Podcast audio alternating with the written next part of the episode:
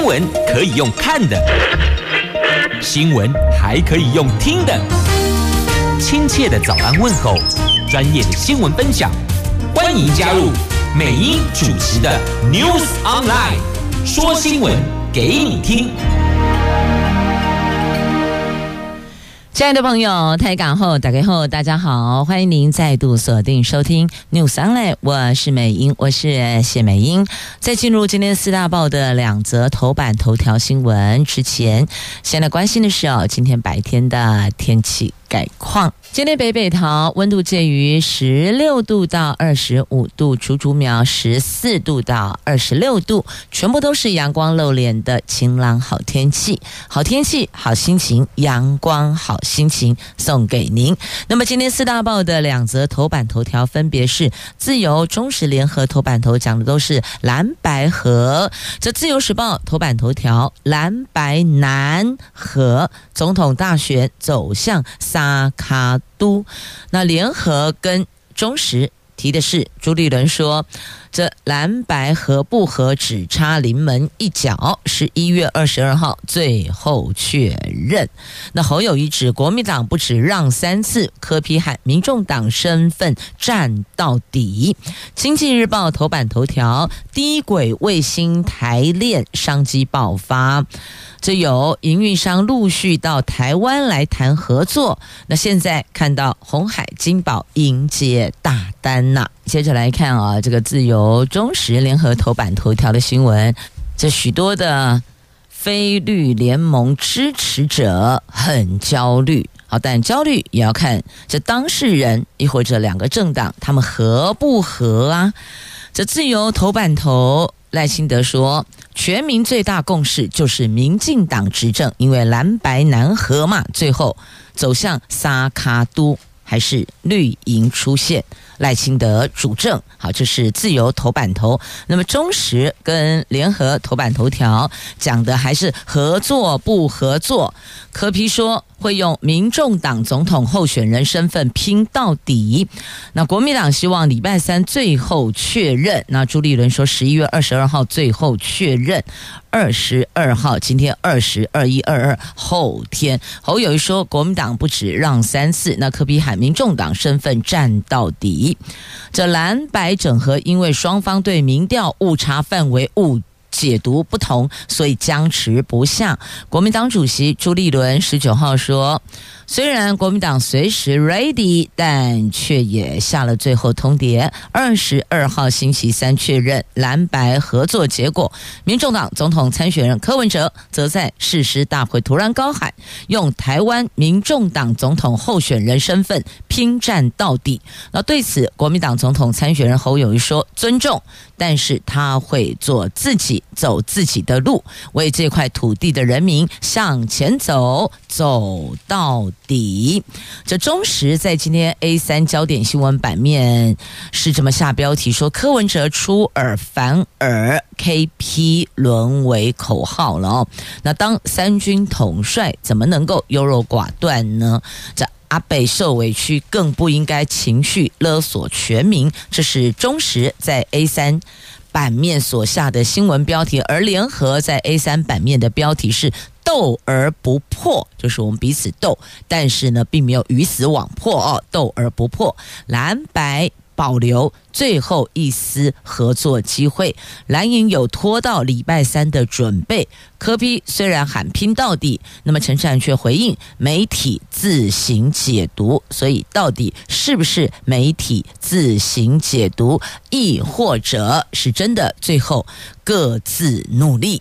要等礼拜三了，你不觉得这部戏演好久哦？比那个三立的八点档连续剧哦演得还要久呢？这蓝白合蓝白合在今天两报就是联合跟中时哦，常常可以看到头版头条新闻标题一下就是蓝白合合作的合，然后后续就还有一些变化哦变数。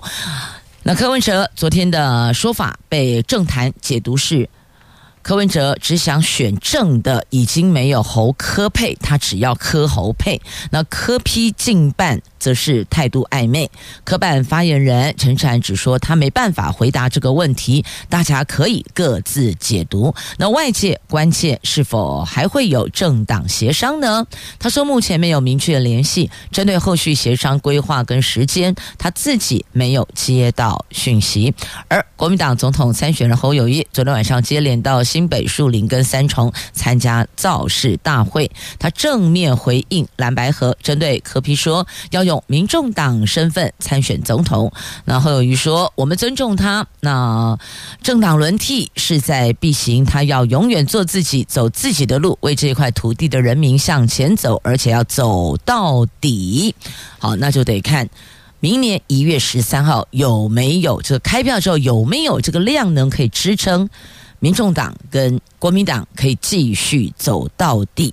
那民进党的这个部分呢，很早以前就很明确的是团结在一起了，而且会发现他们在。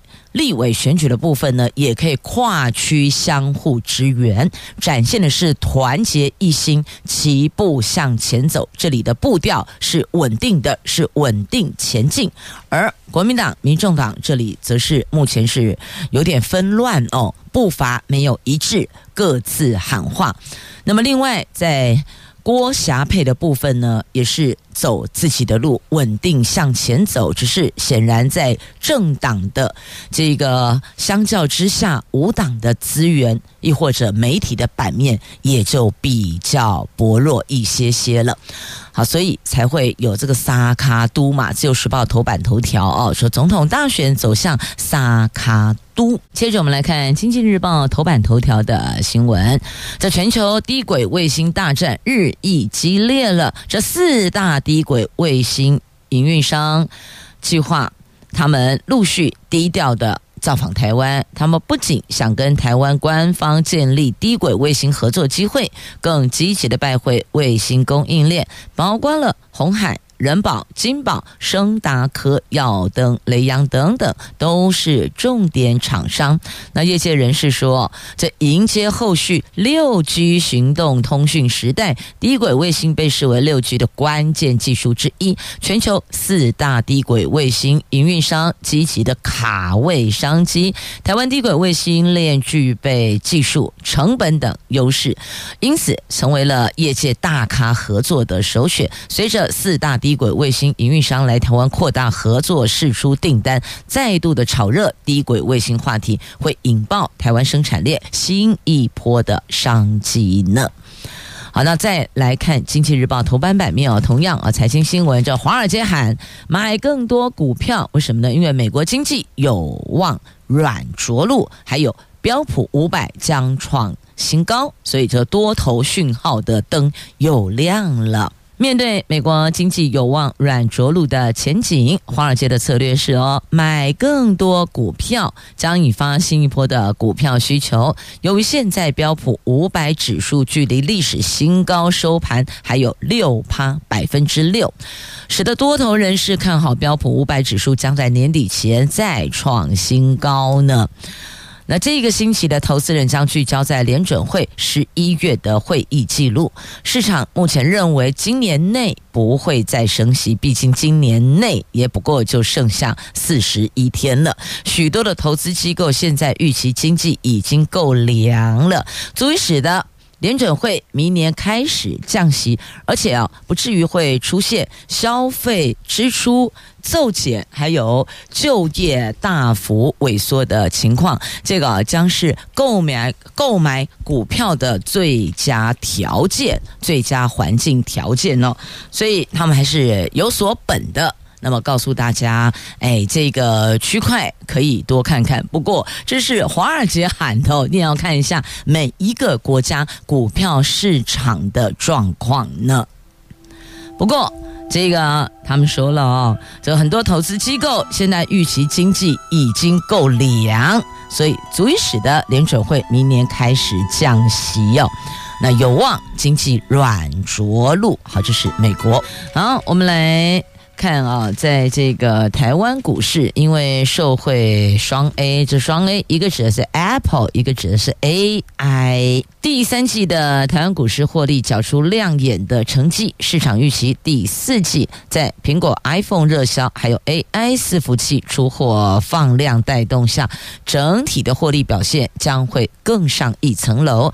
近来具有 Apple 跟 AI 题材的双 A 受惠股，已经成为买盘追捧加持的亮点所在。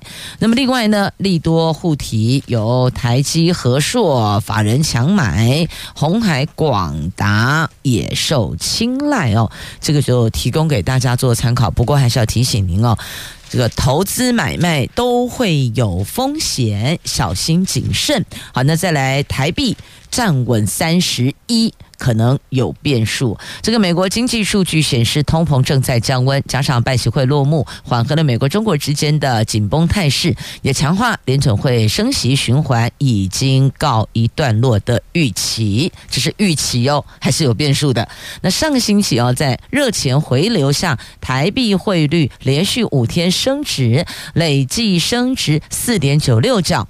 十七号上礼拜五哦，收盘三十一点八五六，是这两个半。半月来的新高，也是台币魁违两个月后重返三十一字头。但受资深的外汇专家指出，由于蓝白河僵局难解，引发外资观望，也为这个星期台币走势增添了变数。所以不是温哒哒的哦，随时都还是会有变数的。好，这个是在今天。为您准备的有关财经的相关新闻呢，提供您做参考。那么接着呢，我们再回到头版版面的新闻来看，自由头版版面，这位潮州镇长收押了，原因就是呢，收购郭台铭连署书。屏东地检署上个月侦办郭台铭连署书收购案，查出了潮州镇有人以每张两百元代价收购连署书。检方侦办后收押了三名。涉案人查出了其中一个人是国民党籍的潮州镇长周品权的助理。昨天传讯周品权后认为涉嫌重大，晚上向屏东地方法院申请羁押获准。这不过又怪怪的了，一般来讲不是都希望这最后是变成非绿联盟一组跟执政党一组两组对决嘛？所以这国民党的镇长。去做这件事情啊，就逻辑上就有一点点说不太通了。不过这还是交给检方去查查办理。那也是要提醒所有的朋友们，在选举千万不能够这个沾金带银啊，金。金钱闹，沾金带银，当心送你进去吃免钱的牢饭呢。好，这个在今天《自由时报》头版版面。接着我们来看《中国时报》头版下方的新闻哦，关心了台湾的总统大选。接着来看美国的总统选举，人家呢在打政策了。在美国前总统川普，他在十八号爱荷华州对支持他的朋友们说。如果赢得二零二四年的总统大选，重返白宫，他就要撤销美国总统拜登推动的印太经济架构，因为他觉得印太经济架构会掏空美国制造业，将导致美国失业率上升。那根据路透社报道，川普对支持者表示，如果当选，他就要立刻撤除哦这个 TPP 二号协议，就是拜登推动的。印太经济架构，这印太经济架构比跨太平洋伙伴协定还要更糟糕，这是川普讲的。它可能是另一个导致产业加速向亚洲外包的大规模全球主义怪物，足以摧毁美国农民和制造商。所以他讲，明年如果他赢得选举重返白宫，他就要撤掉印太经济架构。不过呢，根据日经新闻的报道，十六号在旧金山举行的印太经济架构的领袖峰会上，各国在扩大贸易和投资的贸易领域谈判出现很深分歧，导致未能达成妥协。那美国要求相关产品开发的劳动跟环境制定高标准，但是因为印太经济架构不涉及减免关税，东南亚国家拒绝承诺，让这场谈判陷入困境。美国内舆论也认为，在低薪不重环保的新兴国家投资生产产品再流回美国，这个将导致美国制造业衰退。所以言下之意，或许不是那么认同印太经济架构，而川普在这个点上又对支持者。大声放送，他当选就撤掉 IPEF，我就把印太经济架构给撤掉。那么就看看后续如何。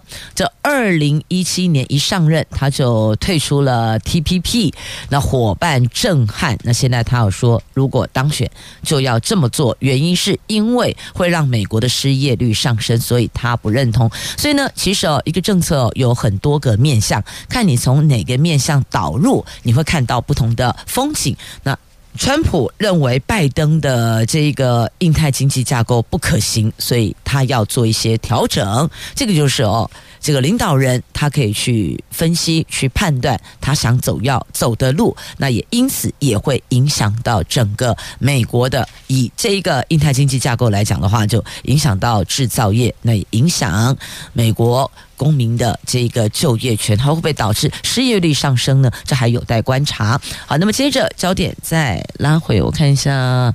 好，那么一样吧。中时头版下方就一并来关注了哦。来看北门光电枪击案的枪手，他回来投案了，从菲律宾回来投案。台南北门十五号爆发光电纠纷枪击案，那么有两名男子争取光电工程。造成了一些疙瘩不愉快，进而衍生枪击案。那警方陆续带回二十五个人到案。那么枪手是现年三十六岁的许姓枪手，案发隔天就飞出去了，飞到菲律宾了。那警方追缉。知道他难逃法网，加上警方当然也给予一些策动哦，因此他提前在十九号就昨天回来投案了。至于关键嫌疑人，另外一名还有一名男子哦，仍然在逃。好。这个早晚也是会被抓回来的，所以投案是明智的抉择。其实当时就不应该跑出去主动先投案，因为都已经掌握身份了，逃也逃不掉呢。好，接着再来看《自由时报》头版版面这几则，好，跟诈骗都有关系哦。这有骗钱的，还有骗信任的，所以我觉得这个也是诈骗案呢。这一名退役将领涉共谍案。交保仲裁全部都收押了，我说这个也是诈骗，骗什么呢？这骗国家对你的信任。好，来看这一名。孙海涛等三个人全部都收押了。这桥头地检署侦办国军退役将领被中国吸收，涉嫌发展组织一案，申请羁押退役少将孙海涛等三个人都被法官裁定交保，检方不服，所以提出了抗告。高等法院高雄分院在十一月十七号。发回桥头地院重新裁定。那昨天上午开庭重审，七个小时马拉松审理，这三位全数改羁押禁见。好，你看这是不是骗了政府对你的信任呢？好，接着再来看诈骗钱财的，有人误信了。这假的电信业者、假的银行员，他们接力来电呢？哇，比在操场上跑大队接力还要这无缝接轨哦！接力来电诈骗，因此。民众误信，结果解除 I 十五续约，被骗了五十九万。这五十九万就这么跑到别人口袋里去了哦。这台北市的陈姓家庭主妇日前接到歹徒假冒台湾之星客服人员来电，对方问他是否有申办 iPhone 十五续约方案，他说没有呢。那告诉他，你可能因为公司网站被骇客入侵，导致个人资料外泄，然后就叭叭叭，然后就一堆的哦，就告诉你要发生什么事情啦，就你也。信以为真，真正让他信以为真的是，他讲完之后，随后马上有国泰世华银行人员来电，表示要止付扣款，要求要跟他加赖，而且引导他操作网络银行转账解除设定。结果他这么这么操作，来来去去十笔汇款呢，一直都觉得怪怪的。然后那个时候也来不及，因为钱都汇出去了，都汇到别人的账户了，总共损失五十九万元。那另外，桃园还有一名陈姓退休老师也接获类似这个，他这个版本内容脚本哦，差不多都是这个样子，所以要提醒大家，手机上你要去什么转账解除，然后止付止扣，我告诉你，还有十之八九。几乎百分之九十九都是骗人的，拢是假人骗呢。所以你看，五十九万飞了。那另外这边还有四百多万也飞了，因为提供账户给诈骗集团，帮助诈骗集团转账洗钱。那我真的想问呢，你是脑袋突然懵了吗？没有好好的仔细思考清楚吗？提供账号。账户给诈骗集团，你这不是摆明了这双手奉上肥美的这个美食佳肴？这诈骗集团还不吃你呀？他还被判刑六个月呢。这是一名彰化的陈姓女子提供金融账户还有密码等资料，帮助诈骗集团有二十名被害人将钱汇进了她的账户，前前后后被诈骗了一千一百多万。事后这一名。提供账户的陈姓女子辩称，因为失业找工作，所以不小心提供账户作为诈骗使用。但是法官认为她罪证明确，因此判处有期徒刑六个月，而且不得一颗罚金。那另外还有七名被害人要对她求偿，彰化地方法院判赔四百。三十七万元，所以你看，其实二十名被害人被骗一千一百万元，那其中有几名，有七名的被害人的钱是转到他的账户里，所以呢，当然法官就对这个账户的所有人来进行求偿了。因此要提醒您，千万不要因为一时不管是什么原因了哦。一时构思不够理性，结果把账户提供给诈骗集团。你要当心的是，第一个，你触法了，你必须面对法律的制裁；第二个，这些被害人因为把钱汇到你户头，所以他也只能够追着你要钱，你要赔给他。所以想来想去，还真的是看不到提供账户给诈骗集团使用的好处呢。千万不要这么傻，了解吗？接着。我们来看的这个是联合报头版下方的医护比标准，地区医院谈不拢啊。卫福部将在今年底拟定三班护病比的标准，明年要上路，预计有三年的过渡期。那目前医学中心、区域医院都已经获得共识了，但是地区医院提出了大夜班一比十七，而护理工会坚持一比十三，双方差距不小，预计近期会进行协商。那因为新冠疫情期间，许多护理师离职，三十二万名护理人。人员现在只剩下十九万人执业，所以呢，这个离退的有十三万人了。那昨天医疗人员走上总统府前的凯达格兰大道，呼吁政府要重视医疗职场环境。卫福部照护司长蔡淑凤说，日前针对三班护病比的标准跟。各层级医界代表还有护理团体开会，在医学中心跟区域医院已经达成共识，但是地区医院还是哦有一些这个需要再沟通的部分。那目前照护人力采全日平均护病比，医学中心上限一比九，区域医院一比十二，地区医院一比十五。那协商之后，希望能够有共识。那但是这个近期还要再做进一次的进一步的协商哦。这个医院提大夜班一比十七，护理工会坚持是一比十三，十七十三差四，其实差距算大的哦，不算小。那么也有人说。有医护人力，可是哦，这个工作职场环境太差了，所以很多人就离开了这个区域，可能就这个转换跑道去了。所以这一环也是提醒大家要检视职场工作环境的友善度。我们常都会为许多的这个朋友们检视他们企业厂家办公环境哦，工作场域的安全。那请问，那？在医护这一环呢，你说对他们的身体来讲，干诶看没那个量太大了哦。我常常看到在门诊诊间的时候，医生哦也是一个门诊看到下午一点以后两点，甚至有的到三点还没吃饭的，没招本寿马西波赢哎哦，所以水也喝得少。所以在这里要请所有的医护人员，当您在照顾伤病患者的时候，也请。体贴呵护一下自己的健康。讲到了这个医护的话题，我们来看一下这个医界的专业人士哦。蓝营，我们来看不分区的部分，立委不分区了啊。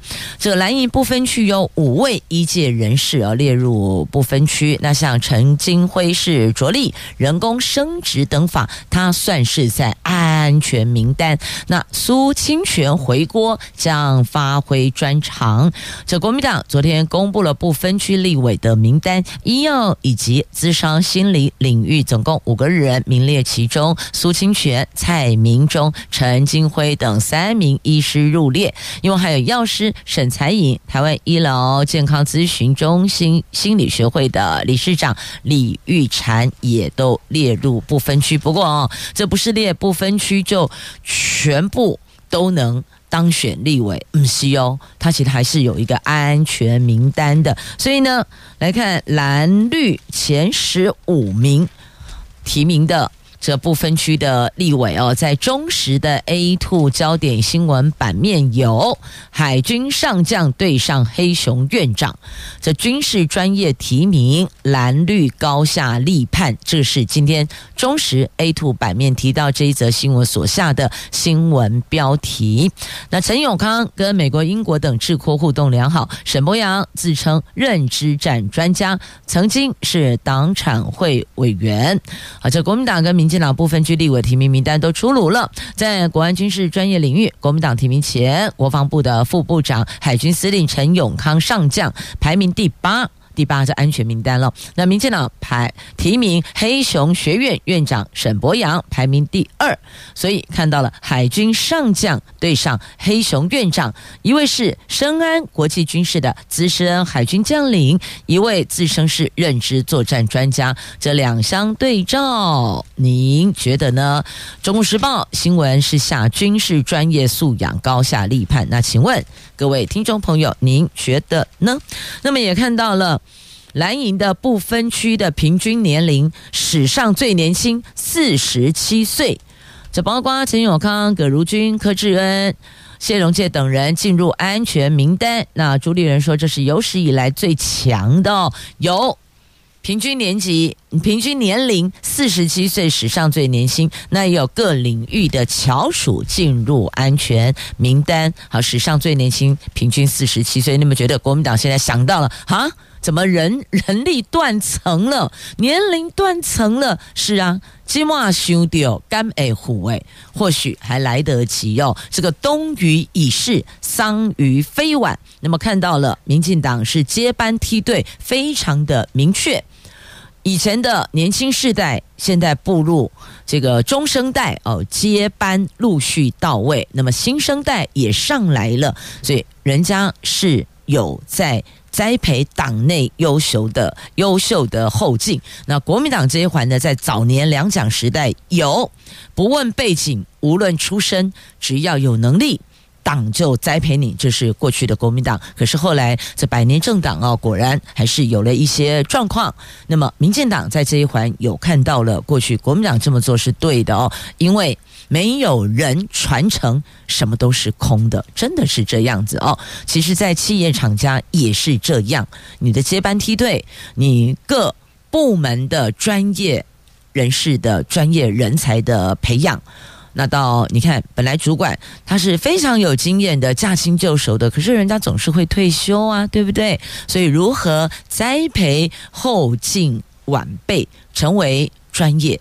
这个就是各企业厂家，也是各政党要去构思的呢。好，这是史上最年轻，平均四十七岁。来再看，平均三十岁，虾米哪里不分区？平均三十岁，唔是啦，这个是算负面教材。来，今天我们刚从联合报 A 四要闻版面，我们现在跳到中时 A 五社会综合版面。听到社会综合版面就是社会新闻呐。这是来自警界的警记连环报，勾结诈骗集团涉案的台北市警。平均三十岁，而且当中泄密居多哦，泄密罪居多。那有人说，不要怕家丑外扬，那谨记谨办该汰除的就汰除啊，这个太年轻了，是不是？因此这样，所以可能在某些的这个诱惑拒绝上面。那个力道就不够强了，亦或者有其他的因素呢？总之，这个就是查出来的这个数字哦，平均三十岁。世界轻商大会在桃园，就在明年。我们今天超前部署，提早分享世界性的大会活动。在桃园，而且就在我们中立呢。我们来欢迎国际青商总会世界大会筹备团队的主任委员陈家俊 Liber，欢迎您。各位听众朋友，大家好，我是陈家俊 Liber。来，我们的当然成员哦，包括了我们中立青商的会长 Rain 郭天宇。各位朋友，大家好，我是中立青商五十届会长郭天宇。执行长林鲁龙，鲁龙。各位朋友，早上好，我是鲁龙。接着欢迎副执行长林真丽 Julie，各位听众大家早安，大家好，我是 Julie。很多朋友们说我们有四大社团，那当中青年商会是有限制年龄的，十八岁到四十岁。是的，国际青年商会在全世界呢啊已经一百一十八年，那在台湾有七十一年的历史。中立青商会在五十年前，嗯啊，由我们时任省议员的许信良，也是我们的县长，民进党的党主席，创立了中立国际青年商会。这个是强调训练自己，服务人群，给年轻人一个平台，让年轻人在青商会学习、付出、发挥。而我们台湾青商有七十二年历史哦，现在大概有一百五十多个分会，我们中立青商就是其中一支。好，中立新上已经在我们中立在地已经五十年了，然后我们的宗旨就是训练自己。服务人群，可以带领，就是我们更多的年轻人去培养年轻人成为一个青年的领袖。我们最主要的就是有四大机会，我们有个人机会，有社区机会，还有国际机会，还有我们的商业机会。然后我们这一次的世界大会就是我们的一个国际机会。然后中立新商即将举办世界大会，一百多个国家青年领袖即将来到我们的桃园，五千至一万人的国际交流活动，也希望让世界看见我们台湾。台湾青年走向我们的国际，所以哦，世界青商大会每一年会在各地举办，第一次在桃园，其实之前有三次在台湾，不过都在台北。是的。第一次离开台北，没错，第一次来到桃园，那也非常谢谢郑文灿行政院副院长，在他担任桃园市第一任直辖市市长的时候，就积极鼓励桃园也是国门之都啊，放眼全世界，因此鼓励中立青商会在二零零七年办了亚洲太平洋大会之后啊，能够朝向全世界，所以呢，这次特别争取到二零二四年青商世界大会在桃园。所以这是今年能够在桃园，其实前期酝酿许久了。呃，没有错。那也非常谢谢啊、呃，张善政市长，他也特别责成苏俊斌副市长以及现在的青年局局长侯嘉林，全力来帮助中立青商会来筹办这一次大型的国际活动。那这一次世界青商大会在桃园，我们大概呈现哪些主题内容呢？主要的呈现主题内容，除了全世界一百二十几个国家的交流之外，我们也扩大了商展的部分。待会我们的执行长以及我们的副执行长，他们是充满了活力，也充满了呃想象力的年轻朋友，特别会来介绍给我们所有的听众伙伴们，而且还肩负着招商的压力。因为举办一场世界级的盛会哦，那个基本上经费的筹措是非常重要的，巧妇难为无米之炊呀。那我们这一次的这个年度盛会，汇集了来自世界各地青年领袖，有多少人会齐聚桃园呢？我们预计会有五千到八千的人来注册。那当然，青年朋友们现在啊出国旅行、参加会议活动，也都会惜家带眷。所以我们预计啊，会有超过一万人以上来到我们桃园来参与这个盛会。活动是在明年的十月二十九号到十一月二号，所以为期五天，五天活动五千到八千人，这其实对于我们桃园在地的观光产业也是一大力度诶。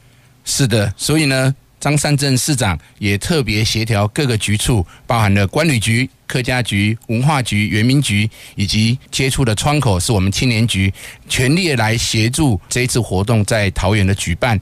除此之外，郑文灿副院长也在行政院召开跨部会的活动，由我们的观光署全力来支持世界青商大会在桃园的活动。所以从中央到地方，大家共襄盛举。没有错，参加这一场世界大会，请问我们可以吸收、学习、获得什么呢？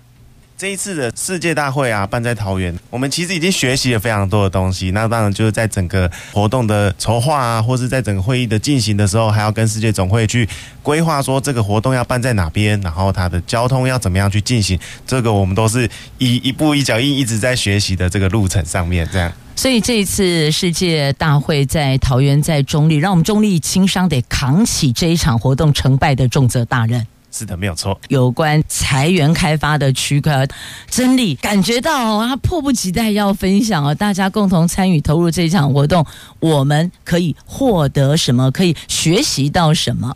感谢美英姐这次给我这个机会来到这边来宣传。我就是刚刚大家有。听到的就是身负重责大任的这个彩开公关组，能够透过这个机会来招募公开的伙伴、合作的伙伴。那请问，这合作的伙伴有没有些条件限制？像我们要加入青商会，你得年满十八岁，还不能超过四十岁。那么，愿意投入共同来完成参与这一场世界盛会，有没有什么条件、但书、门槛？我们这次招募的伙伴是没有条件的，因为我们这次世界大会呢，将会聚集来自全球一百二十个国家五千多位的精英级企业家来共襄盛举。那其实我们目前活动已经得到了很多的企业大力支持，譬如说有和联家电、新彩集团、欧莱德、维大利、金车、清境海。还有飞买家跟易飞王等等的这个集团大力的支持。那么同时，我们目前也在寻求富邦、玉山金控等，就是大型金控来一起响应，推动青年影响力，一起响应 ESG 永续环保议题，一起为台湾的未来永续努力打拼。在刚刚 Julie 提到的参与的厂家部分，前半段我听到是环保企业厂家比较多，后半段希望能够邀请金融企业一起加入。我想现在的金融业特别推行所谓的责任投资，所以呢，对于青年朋友来讲，能够与金融产业啊来一起携手，那也借由金融产业在这一次活动的宣传，达到金融业所谓的普惠金融的概念，让全台湾的青年朋友更认识啊我们台湾的金控公司所扮演的角色。除此之外，这一次的参加的会员，除了台湾的青年朋友之外，也有很多是来自亚洲太平洋，甚至是全世界的青年企业家。我想，这里对于啊我们中大型的金控公司要担任所谓的投到亚洲，所谓的亚洲金控集团，是对于这些金融公司相当有帮助的。那也能够让互惠的一个活动来产生。所以听起来其实挺互惠的，因为金控它当然需要有更多投资人加入嘛。那么对于我们青年朋友来讲，我们举办这一场大会活动，你没有资金的澳元，可能活动的举办上也会诸多限制。对的，在节目上段，我们大概知道彼此的角色跟任务是什么。那我们先来关心这次五天时间在桃园。我们会呈现什么样的节目内容？再来就是主理刚再三强调，欢迎企业主可以加入我们的行列。我先来请教，我们这一次的活动有扣了几个主题日，但发现好像跟我们的环保跟创新是比较有渊源脉络的。是的，感谢美英姐。这一次我们世界大会办在桃园呢，这次有几个非常重要主题。那首先我想要先带一下我们的世界大会的 logo，是由我们台湾的。这个意象玉山永续山林的这个概念来作为我们这次世界大会的 logo，所以这也是我们一直很强调说，我们要用这个国家的意象来把这个世界大会呈现出来。这一次世界大会主要里面有几个活动的主题哦，这五天里面我们会蕴含了非常多的活动，从早上到晚上都会有各式各样的会议，然后还有训练以及课程，那也会有相关的企业型的讲座或是政府呃的讲座。那我们另外还有举办了呃奥瑞冈的，就是我们的辩论的比赛，国际型的辩论比赛，然后演说竞赛跟青年创业的竞赛。那当然还有非常重要的，就是我们等下会讲到的重头戏，就是我们的商业交流商展的部分。因因为这一次与会的贵宾呢，是来自一百二十多个国家，五千人以上的青年企业家。那我们也希望透过这次的机会呢，可以将我们台湾的企业、台湾的文化一起推广出去，推广到世界上面。所以我们这次也有举办了非常大型的商展的交流活动。再回来到我们这次的主题，我们这次世界大会的主题呢，在联合国永续发展目标十七项里面。用十七项的目标来去做到我们这个绿色会展的这个概念，那可能我们会在会议的期间呢，不提供保特品的使用，那我们也会提供很多的加水站，那当然还有我们的宣传纸本啊，都会下大幅的降低，那所有的指引呢，都会用电子的方式来去做电子指引，然后还有我们的交通工具都是以大众运输会来是我们最主要的大会的交通方式，所以整个会展我们会采用绿色会展的方式来进行，另外呢，我们还会。举办大会主题就是地球降温日。现在整个地球我们的那个环境碳排放啊、气候变迁问题都是非常我们非常注重的这个议题。那怎么样去实实践它呢？我们希望在这一场世界大会的时候，我们五千个人坐下来一起去讨论，说五千个青年领袖在未来有什么样的方式可以去往这个方向去调整去进行。我们另外还有领航创新日，台湾在科技产业在很多的。创新的产业里面，我们台湾都是非常走在世界的前端的，所以我们也希望透过这次的世界大会，我们商展区也会举办一个这样子的台湾科技主题的一个商展区域。好，这个是哦，扣了环保跟创新的元素。那当然，主题日还在增加当中。那开幕式据说很有 feel，是吗？对，是的，没错。我们开幕式也是我们这一次非常大的重头戏哦。除了我们会用非常多的投影的方式来去呈现这次世界大会的开幕仪式以外，那我们当然还会邀请到我们台湾的艺文团体来去做我们的开幕表演活动。开幕式结束之后的台湾之夜，把宫庙文化的这个模式，在在大会的时候来做到一个隆重的祈福仪式，然后让与会贵宾会议的期间也好，往后的一段时间都好，就是可以顺顺顺利利、平平安安。嗯，这宫庙文化除了这个虔诚的善信大德的祈福之外，那大家大概比较有福的就还得加豆、板斗，有没有？没有靠加豆，还有还有我们的电子花车等等哦，这一环也会融入我们这次的台湾之夜吗？是的，梅姐没错，我们会把整个台湾的夜市文化也带进来。我们还有很多的半桌的大菜也会在这个时候准备。台湾的电子花车啊，呃，还有一些原住民的文化也会在这个时候在分不同的区域、不同的时段去做呈现。好，这个就是我们开幕式，我们台湾之夜要呈现的内容哦。好，那接下来呢，这 Julie 她已经迫不及待，她举手要发言了。好，来，我们 Q 一下 Julie，才开林真丽。其实大家好，我就是刚刚说的这个压力山大的这个才开公关组 Julia。我们目前呢，就是刚刚我们执行长有提到有商展的部分，在这边也希望大家可以成为我们的合作伙伴。那如何跟我们中立青商联系呢？或是要直接对我们筹备会吗？是的，没有错，可以直接联系我们，在 Facebook 上面有我们。世界大会的官方的粉丝专业，可以从那边找到我们，当然也可以直接联系我们中立青商，取得相关的资讯。那我们的 keyword 是什么？我们要搜寻的话，搜寻二零二四世界大会或是中立轻商都可以。二零二四世界轻商大会吗？是的，没有错。二零二四青商会世界大会或者是中立青商都可以找到我们。是的，搜寻关键字就可以了解世界青商大会在桃园。是十一月。十二号，在我们啊郭天宇会长的带领之下，我们中立青商呢将会组队到瑞士的啊苏黎世来参与二零二三年的世界大会，在瑞士。那最重要的 moment 呢，就是要把我们明年度的承办期顺利的迎接为台湾桃园。所以在十一月十八号晚上会迎接承办期。对，通常都在节目最后一个晚上交接嘛。对，就类似奥运的模式，圣火，圣火迎接。那我们这是一个承办旗帜的迎接，使用圣火的概念，画面中就出现了，感觉光芒万丈了。对，我们也会带着我们心爱的台湾的国旗，在世界的舞台上发光。所以，也可以把我们青天白日满地红的国旗在会场上升起吗？是的，我们所有的会员都会在那一个时间摇旗呐喊，挥舞着我们青天白日满地红的国旗，让世界看到全球最漂亮、最庄严、最耐看的国旗，就是咱这边呐。是，嘛欢迎全世界朋友伫明年来个咱台湾，来个咱桃园参加世界亲商大会，伫咱桃园。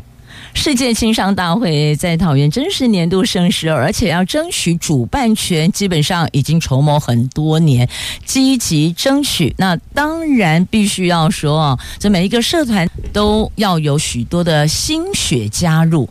好。最后就是我们中立青商一定要热情邀请到我们十八到四十岁的青年伙伴，欢迎一起加入青商，为我们的青商世界大会一起去付出跟努力。但未满十八岁或超过年龄的也没关系，我们也热情邀请你们一起加入志工，一起我们为台湾去做一个付出，让我们的台湾可以给世界看见，让我们青年可以努力的成长，为我们台湾继续付出与努力，台湾可以更好。不分年龄，都邀请您一起来投入。只要能够让世界看见优质优秀的台湾青年，无论您年满或是未满，我们也可以加入志工团队，激励年轻领袖参与，创造积极正向的改变。改变世界的力量就在你我的手上。谢谢美英姐，让我们有这次宣传的机会。改变世界就在年轻人的手上。是的，今天非常谢谢国际青年商会世界大会筹备团队，我们筹备委员会的主任委员陈家俊，谢谢 Liber，谢谢大家，也谢谢我们承办压力无限大中立青商会长郭天宇润，谢谢，谢谢美英杰，感谢，谢谢执行长鲁龙。谢谢美英姐，谢谢大家。谢谢我们的副执行长，也是这一次承受财该压力最大的朱莉。谢谢，呃，谢谢美英姐，谢谢大家。我们一起加油，让世界看见台湾。谢谢大家收听今天节目，我是美英，我是谢美英。我们下次空中再会了，拜拜，拜拜，拜拜。